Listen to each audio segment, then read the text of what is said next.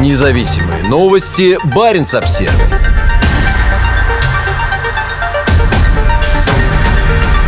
За рекордным теплом на побережье российской Арктики пришли экстремальные холода. Год в некоторых районах Северной Сибири заканчивается при температуре до минус 50 градусов. Весь 2020 год в Арктике наблюдались экстремальные температуры. При этом они никак не затрагивали нижнюю часть термометра. Наоборот, на территории огромного северного региона один за другим регистрировались рекорды тепла. Аномальная погода достигла апогея в ноябре и начале декабря, когда средние температуры на большей части российской Арктики превысили норму на 10-15 градусов. Но в последний момент раненая Арктика перешла в контратаку и в конце декабря нанесла ответный удар более суровыми, чем обычно, холодами. По данным Росгидромета, температуры в некоторых районах Сибири упали до рекордно низких значений. На севере Красноярского края 29-31 декабря ожидается снижение температуры до минус 48-50 градусов. На Таймыре и Ямале сильные холода стоят уже почти неделю. Как сообщает Росгидромет, ночью 25 декабря температура в небольшом поселке поселке Игарка на реке Енисей, а также на севере и востоке Ямало-Ненецкого автономного округа опускалась до минус 40, минус 50 градусов. Экстремальные температуры осложнили движение судов в этом районе, и военное грузовое судно «Спарта-3», сопровождающее его судно поддержки «Кигариак», более чем на неделю застряли во льдах Енисейского залива. Низкая температура приведет к значительному замерзанию заполярных рек, заливов и морей, которые в этом году оставались свободными от льда намного дольше обычного. К началу ноября значительная часть моря Лаптевых еще не замерзла, а к началу декабря была открыта для судоходства почти вся южная часть Карского моря. Однако низкие температуры продержатся недолго. По прогнозам метеорологов, значительное потепление в Арктике в долгосрочной перспективе продолжится. И карты температур говорят о том, что в более восточных районах российской Арктики температура сейчас намного превышает норму. 29 декабря температура в Тиксе оказалась выше нормы на 12 градусов. Несмотря на нынешние морозы на Таймыре и Ямале, 2020 год, вероятно, станет самым теплым в истории наблюдений не только в Арктике, но и на планете в целом.